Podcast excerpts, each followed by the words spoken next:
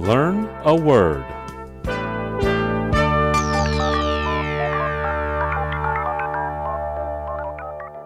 今天我们要学的词是 Moniker.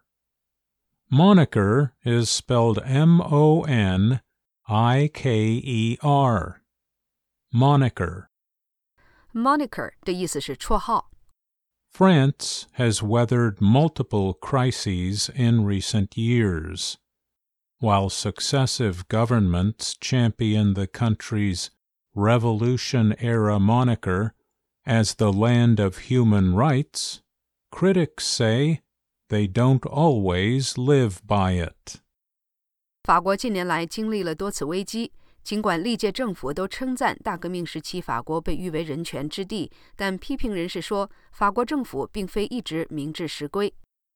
The official name of the smallest U.S. state is Rhode Island and Providence Plantations. But some residents want to change the moniker, saying it is offensive to African Americans.